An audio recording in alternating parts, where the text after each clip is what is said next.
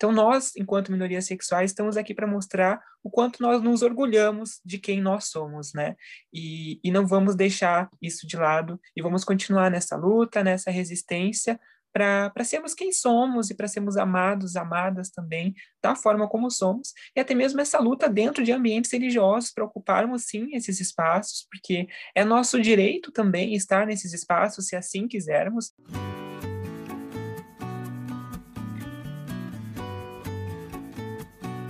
Seja bem-vindo, seja bem-vinda ao Instituto de Espiritualidade e Saúde. Uma vez por semana temos lançado podcasts com algumas pessoas com as quais conversamos sobre a relação entre espiritualidade e saúde.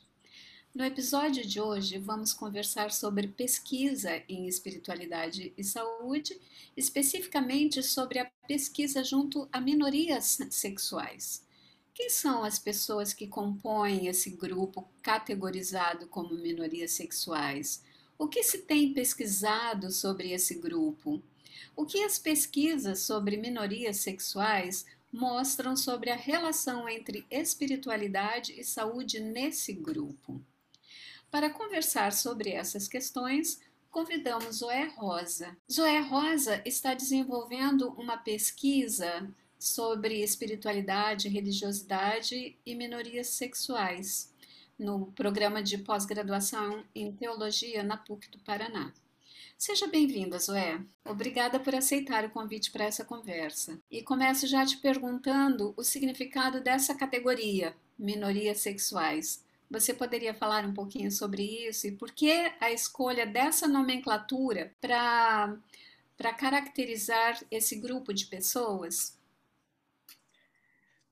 Olá, Mary. Muito obrigada pelo convite. Para mim, é uma imensa alegria poder estar aqui hoje, poder compartilhar um pouquinho sobre essa minha pesquisa que eu venho realizando já há algum tempinho.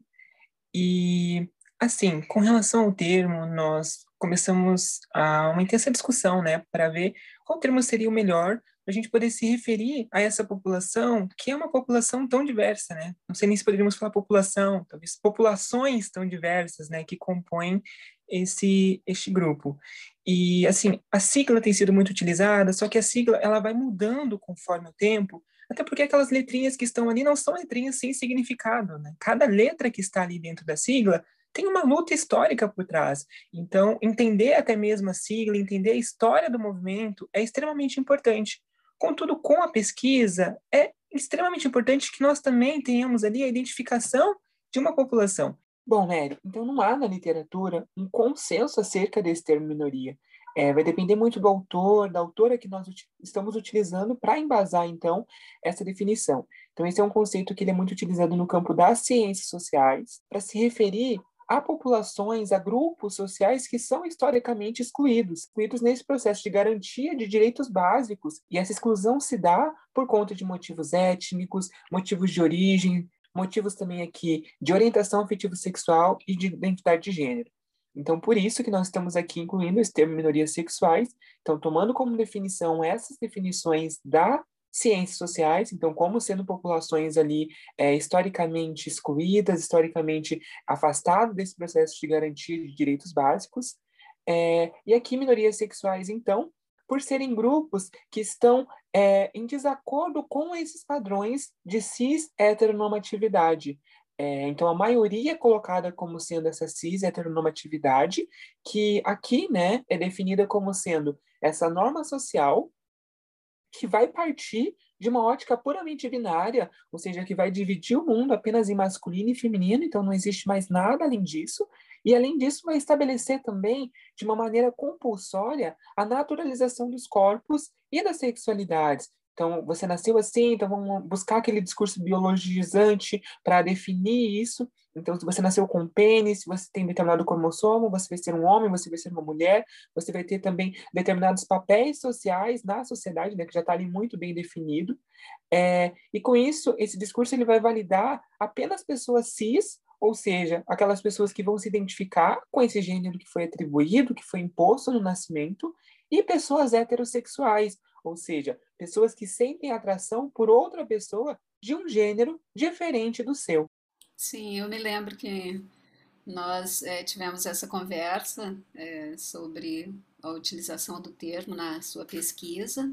Então, só para deixar claro que eu sou a sua orientadora nesse, nessa uhum. pesquisa de mestrado, né?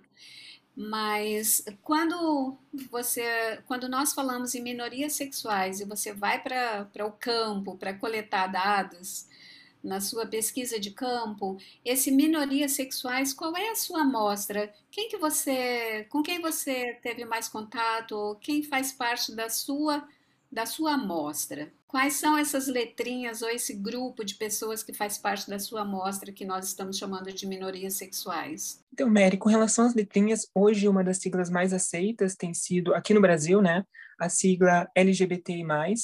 Então, é uma sigla que vai contemplar lésbicas, gays, bissexuais, pessoas aqui transgênero, transgênero como esse espectro grande, assim, né, que vai agrupar um grande número de pessoas, é, tem sido utilizado também pela militância o termo transvestigênero para se referir a essa, essas populações né, dentro desse T, que são mulheres trans, homens trans, travestis, pessoas não binárias, é, pessoas transmasculinas, então acaba sendo assim que inclui um grupo bastante diverso, é, as pessoas intersexuais, e aí esse mais, principalmente aqui que está na nossa mostra, são pessoas assexuais e algumas pessoas também é, que se definiram como queer.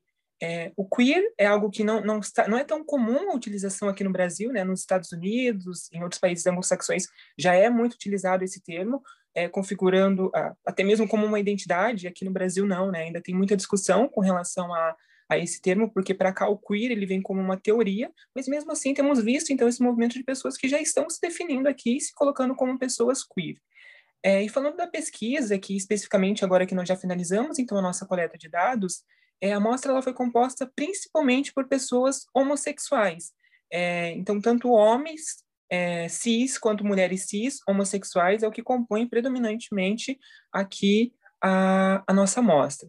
Então, homossexuais porque é aquela pessoa que ela vai se relacionar com uma pessoa que tem o mesmo gênero que ela, né? Então, por isso, é enquadrada aqui como uma pessoa homossexual. Tivemos também uma representatividade, embora pequena, mas uma representatividade de pessoas bissexuais, Tivemos também pessoas intersexo que participaram do nosso estudo, e pessoas assexuais e as pessoas queer, né, como eu já havia dito.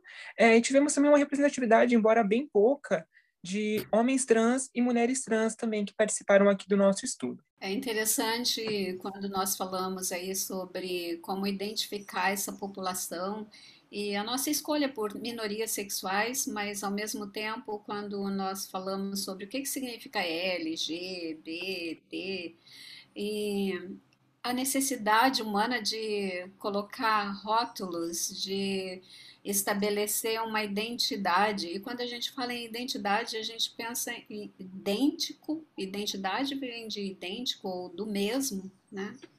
E isso é um problema quando falamos de pessoas, porque na verdade nós estamos mudando o tempo inteiro, né? E, e às vezes essas identidades, mesmo identidades de gênero, fixa as pessoas num lugar.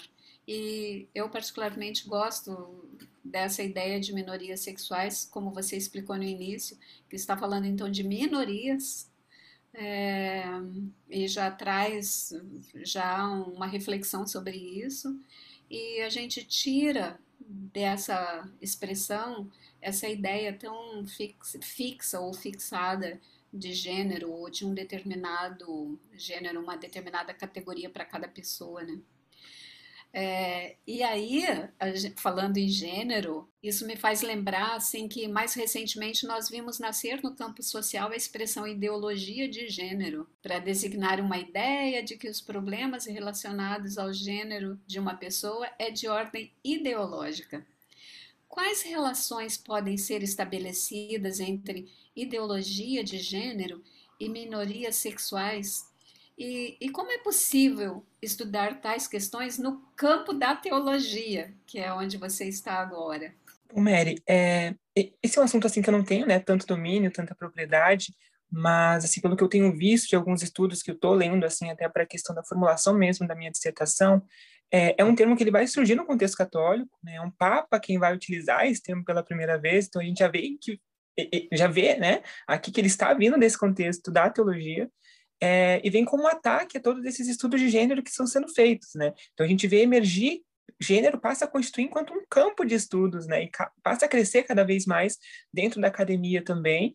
Então, de olhar para além daquele binário, né, masculino, feminino, homem, mulher, aquela questão né, de, de, natureza, né? Não, nasceu com pênis, é, é, visto como um homem, vai se relacionar com mulher, vai ter uma prole, é, nasceu com uma vagina, vai ser designado como mulher, vai se relacionar com homem, ter uma prole. Então, esse é o plano, o plano de Deus, né? O projeto divino para a humanidade é esse. Então, aí quando vem os estudos de gênero para questionar esses padrões e colocar gênero como sendo essa construção social, então aí isso a igreja acaba percebendo como sendo um ataque, né? Aos nossos dogmas, às nossas doutrinas.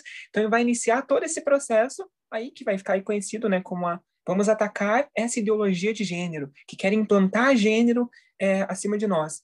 Mas acabam, não percebem que, na verdade, ideologia de gênero está sendo esse discurso que eles estão defendendo né, para atacar essas minorias. Assim, gerou um embate muito grande aqui no Brasil, algumas lideranças religiosas assumindo esse termo de ideologia de gênero. É, tivemos até um episódio quando uma das grandes teóricas, assim, dentro do estudo de gênero, a Judith Butler, ela vem para o Brasil, então a recepção assim que tem a ela de pessoas manifestação, sabe, de xingamentos e ofensas a ela por conta desses estudos que ela estava fazendo, pessoas falando que deveria queimar na fogueira, né? Isso já remetendo lá à Idade Média, quando as bruxas eram jogadas na fogueira. Então esse ataque a ela e um ataque que veio principalmente por parte de lideranças religiosas, por parte de instituições religiosas, então, é, atacando esses estudos de gênero, por ver como sendo algo maligno, como algo demoníaco que veio para acabar com esse plano de Deus para a humanidade. Uhum. É, você disse sim que não era seu tema, mas você explicou isso muito bem. Uhum. Né?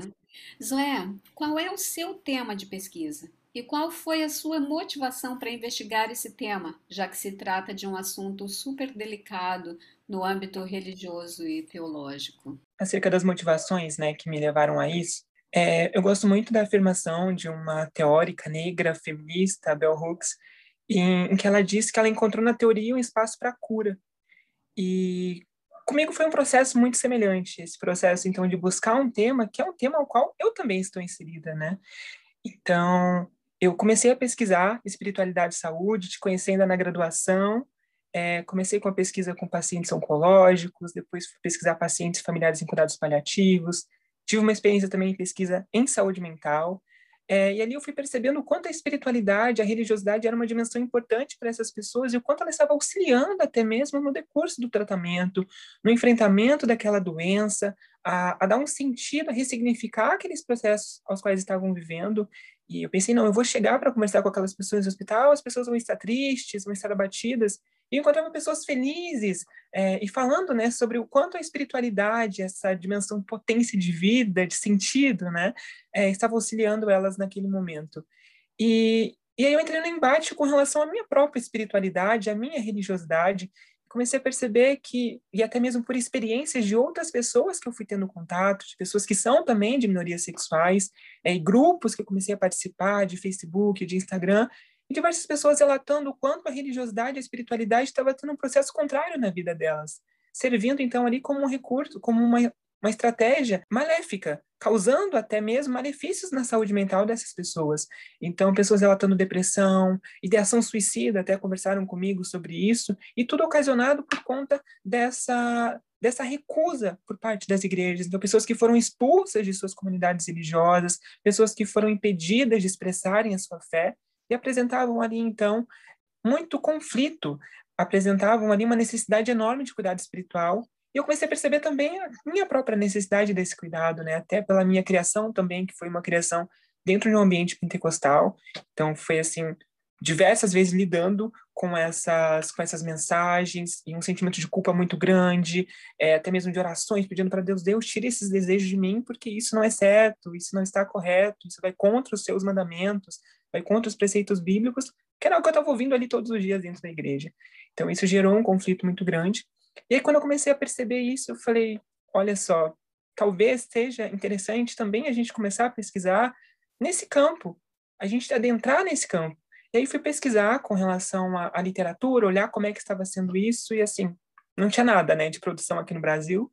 E eu pensei, olha, a necessidade que nós temos aqui, então, de instrumentalizar, principalmente pensando no contexto da teologia, teologia que não tem um envolvimento, né? A gente não vê pesquisas aqui sendo feitas no Brasil nessa relação com minorias sexuais, e pensar que a teologia está sendo esse campo, né? Como a Mary vem defendendo já em muitos estudos, é, esse campo para a prestação do cuidado espiritual. Então, os cursos de teologia têm que incluir em seus em suas grades a formação para esses estudantes, para essas estudantes, para atuação então nesse campo que é um campo que tem emergido cada vez mais, que é o campo do cuidado espiritual.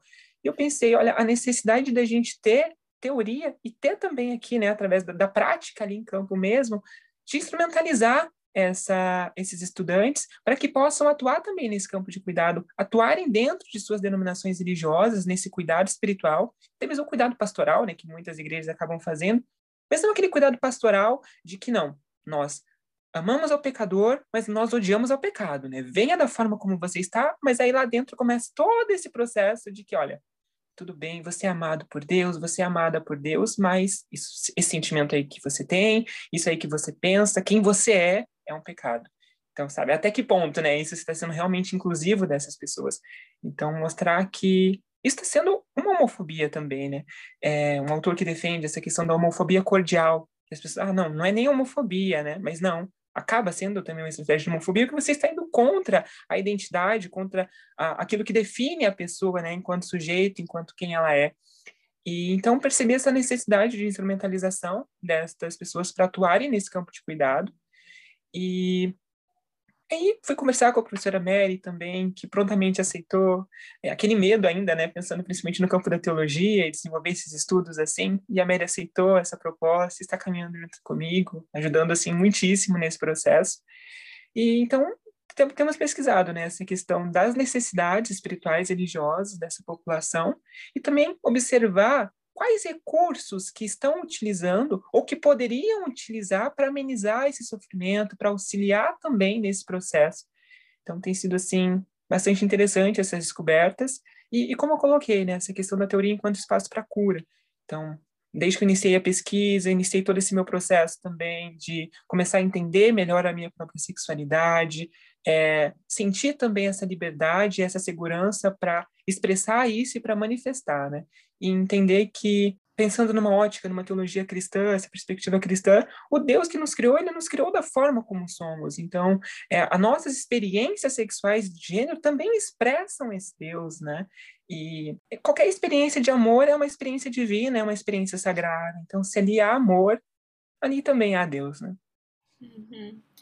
Então, Zoé, é, eu me lembro quando nós começamos a fazer pesquisa jun, juntas, você estava na graduação, uma pessoa super tímida, e aí o que você conta, assim, das, das é, pesquisas que você fez junto comigo, né? E, e, sempre nessa perspectiva, então, de verificar as necessidades espirituais e os recursos espirituais de diversas populações. A gente vem pesquisando juntas essa temática é, já há anos, né? E aí é interessante observar quando você fala, então por que não pesquisar também entre minorias sexuais? E diz isso, né? Ah, eu estou interessada em pesquisar isso. Isso é interessante porque é, aquilo que nós fazemos quando a gente faz isso de uma forma que está integrada, bem conectada com a nossa própria espiritualidade, isso tem outro sentido, né?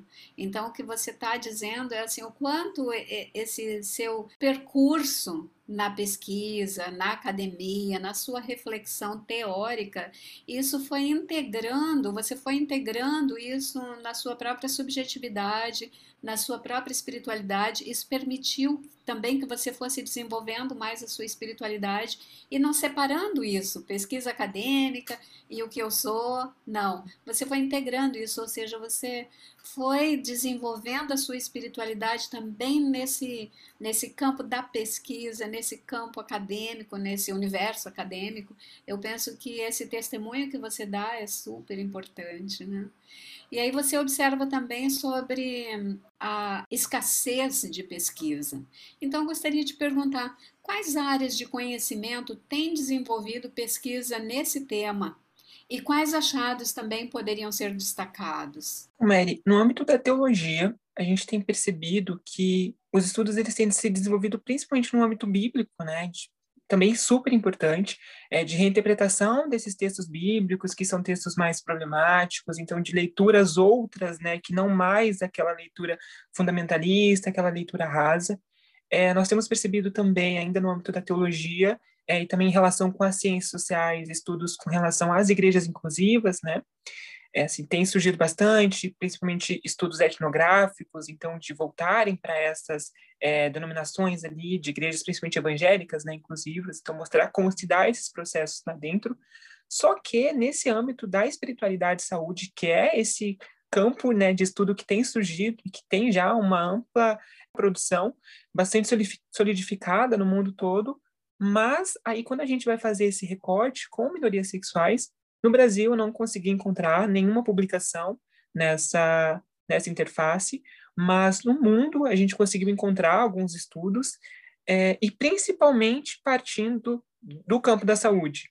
Sim, a medicina, é a enfermagem, a psicologia, que são as, os campos né, que mais estão pesquisando, então, sobre essa relação não foi encontrado nenhum estudo por parte da teologia.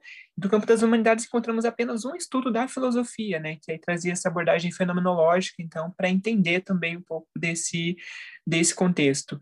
Mas principalmente os cursos da área da saúde que têm investido, então, em pesquisas nesta, nesta interface. Muito bom saber disso, né? Você está trazendo uma, uma reflexão super original, super original.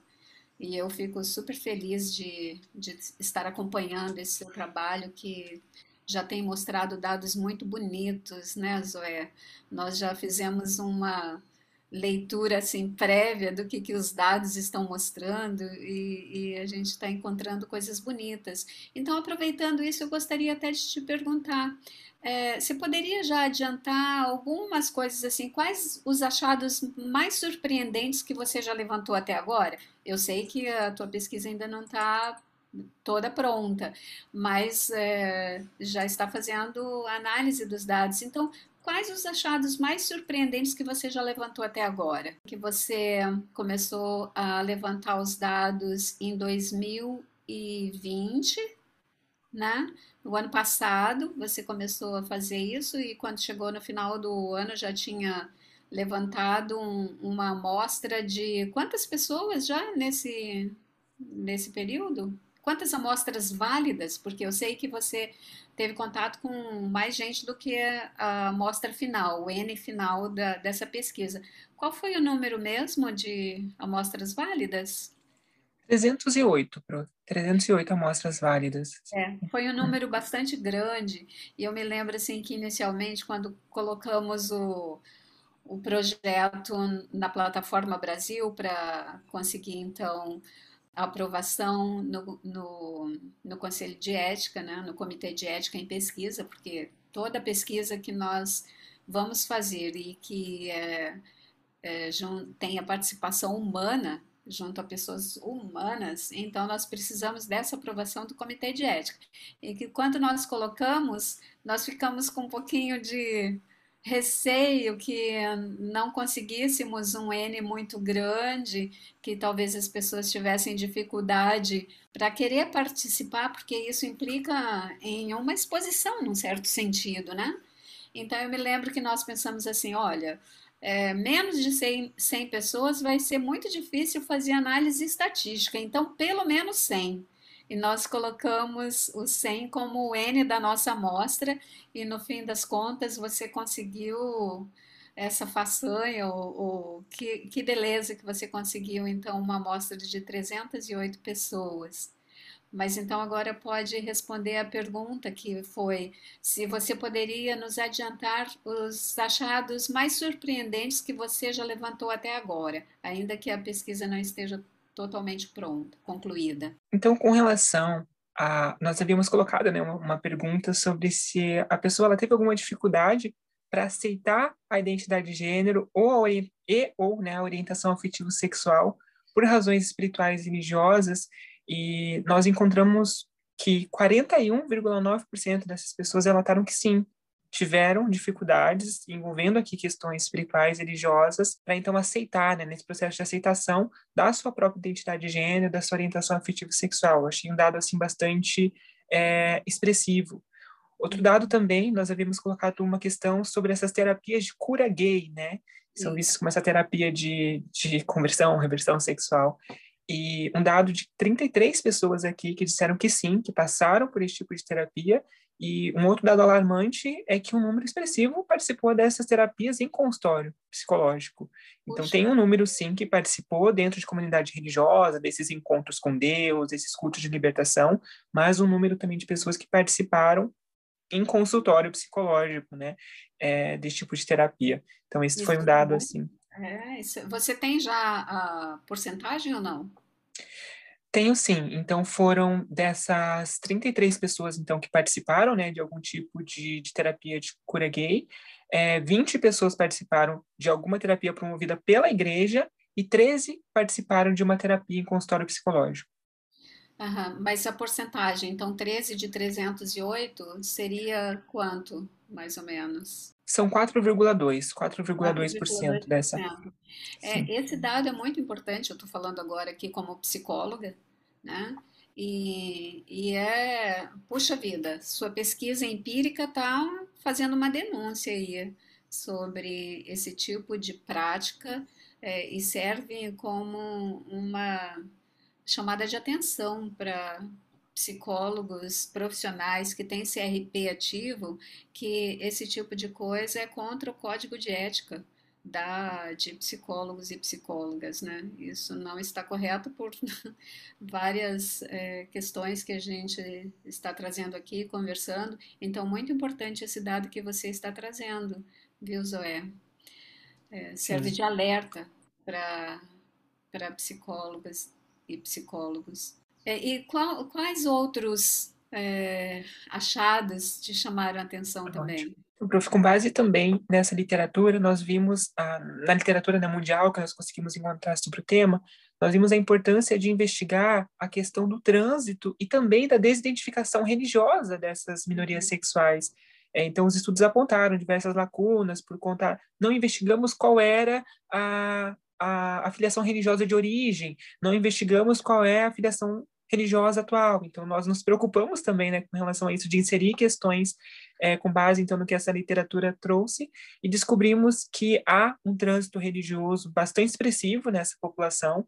Então, é uma população que, a, após esse processo, então, de aceitação da orientação afetivo-sexual, da identidade de gênero, mudou de afiliação religiosa, sim, é, principalmente aqui saindo da Igreja Católica ou de outras denominações evangélicas, né, que evangélicos como sendo esse esse grupo bastante amplo, então evangélicos pentecostais, protestantes, então englobando assim é, um número grande de, de denominações.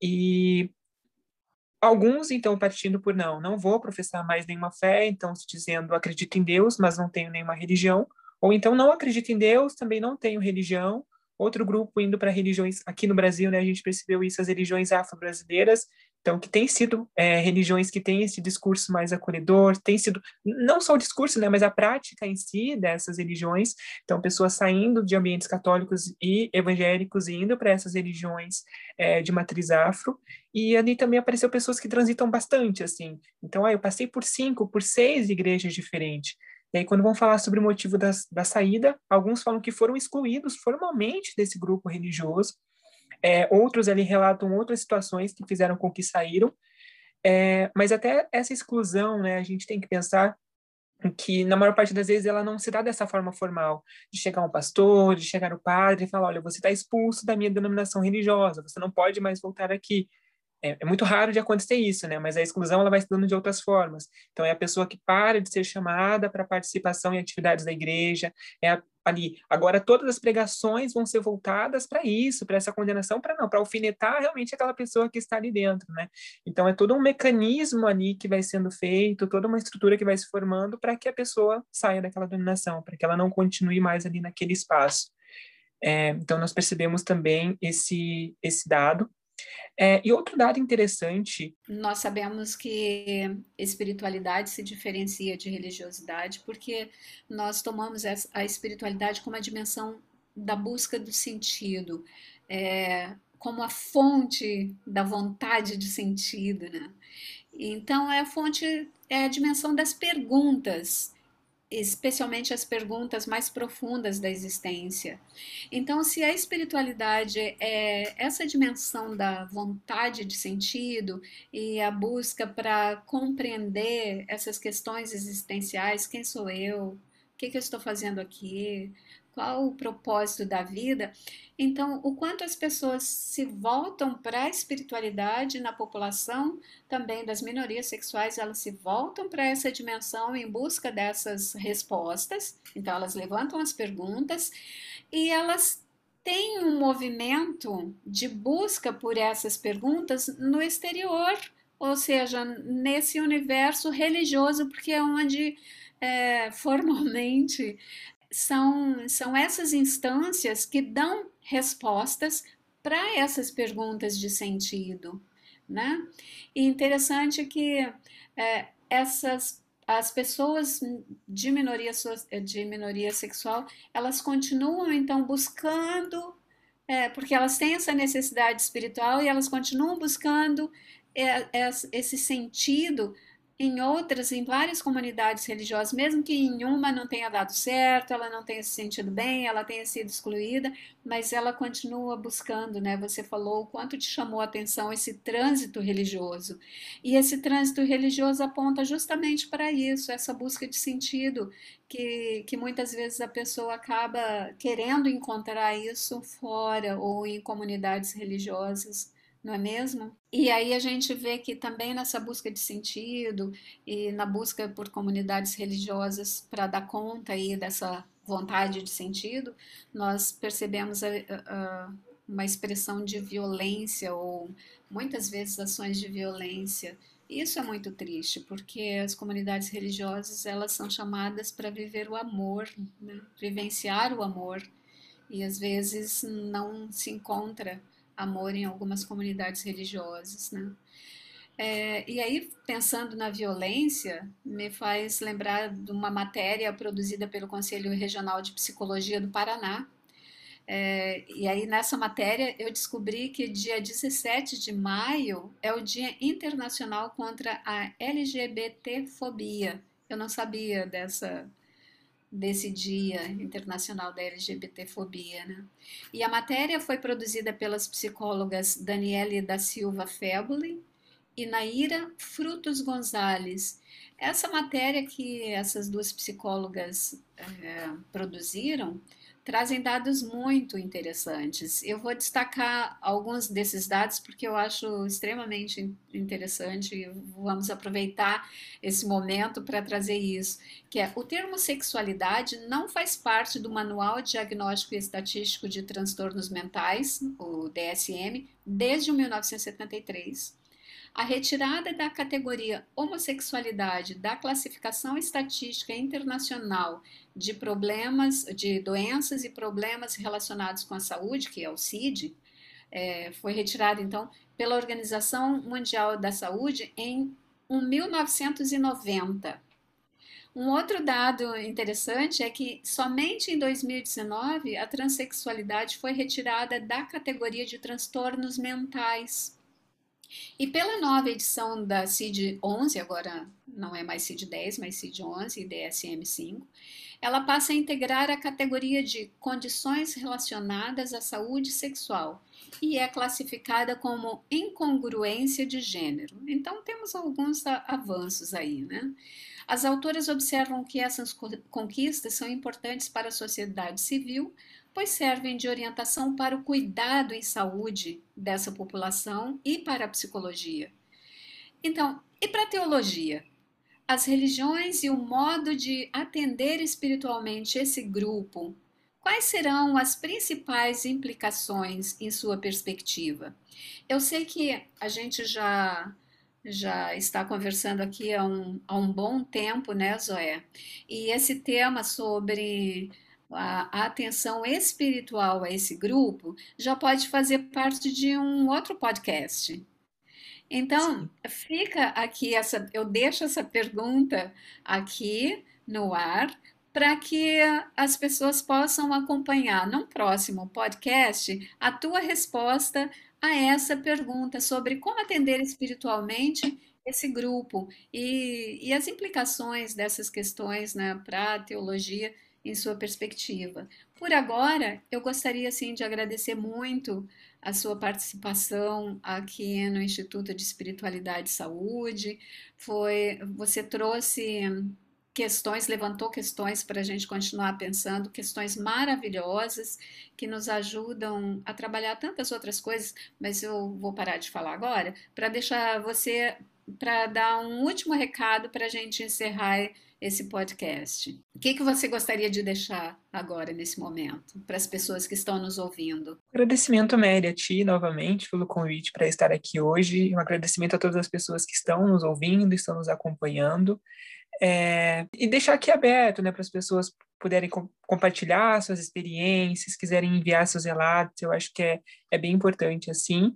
É, e continuamos nessa luta também, a Mary falou, né, aí 1990, então, uma sexualidade sendo retirada dessa categoria, a transexualidade super recente, né, essa retirada, e nesse mês agora de junho nós estamos no mês do orgulho, né, então a gente substituir toda essa homofobia, toda essa LGBTfobia pelo orgulho, porque foi essa cisgeneridade, né, que criou essa essa homofobia, essa transfobia. Então nós, enquanto minorias sexuais, estamos aqui para mostrar o quanto nós nos orgulhamos de quem nós somos, né? E, e não vamos deixar isso de lado e vamos continuar nessa luta, nessa resistência, para sermos quem somos e para sermos amados, amadas também, da forma como somos, e até mesmo essa luta dentro de ambientes religiosos, para ocuparmos sim esses espaços, porque é nosso direito também estar nesses espaços, se assim quisermos, é, continuarmos na nós, nas nossas né, é, tradições de origem, não eu fui criado dentro dessa tradição e eu tenho total direito de continuar aí dentro dessa tradição. Então, continuar realmente nessa, nessa luta e nessa resistência. Muito obrigada. Eu que agradeço, Zoé. E teremos já um próximo podcast contigo para continuarmos nessa, nessa reflexão. Obrigada e até mais.